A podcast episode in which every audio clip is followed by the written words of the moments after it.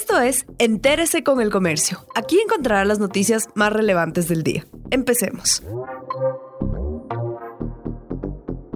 A continuación, los temas más destacados en el comercio este martes 18 de agosto.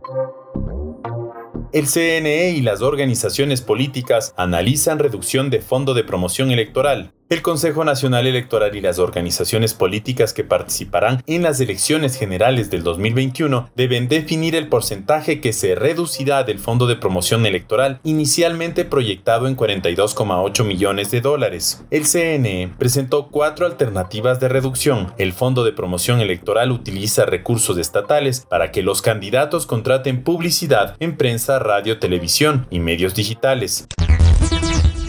Las quejas de usuarios que no pueden retirar sus vehículos de los patios de retención aumentan. Unos dicen que esperan hasta dos meses y que no logran recuperar su bien. Otros llevan los documentos recabados e indican que tampoco liberan su automotor. La fiscalía confirma que existen retrasos en la entrega de las autorizaciones, pero asegura que son los usuarios quienes envían incompleta la documentación y que eso impide comprobar que sean los propietarios.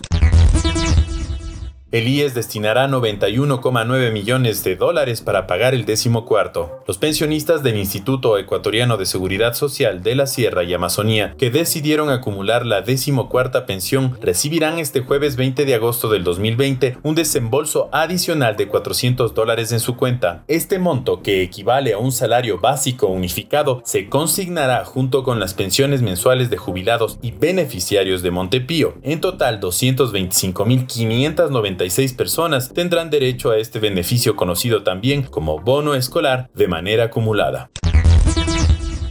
62 médicos del municipio de Guayaquil son parte de un equipo de rastreadores. Cuando detectan un caso de COVID-19 no solo dan seguimiento, también se encargan de ubicar a las personas con quienes tuvieron contacto en los últimos 7 días. Hasta ahora, el Cabildo ha reportado 578 nuevos casos sospechosos entre más de 468 mil evaluados. Estos probables diagnósticos permanecen bajo vigilancia epidemiológica hasta la aplicación de pruebas PCR.